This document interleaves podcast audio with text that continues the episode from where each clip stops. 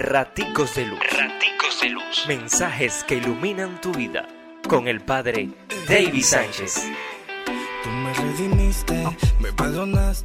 Miércoles 4 de noviembre, Lucas 14, 25, 33.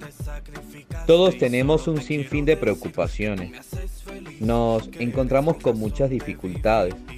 En la vida como cristianos no debemos pensar que la carga ha aumentado, sino que ser cristiano es una manera diferente de llevarla. Seguir a Cristo no nos excluye de dificultades, de sufrimiento, de enfermedad o crisis, sino que aún en medio de ellas debemos asumir y vivir con sentido de fe y de fidelidad cada experiencia. Dios nos bendice, pórtate bien, es una orden. Raticos de luz. De luz. Mensajes que iluminan tu vida.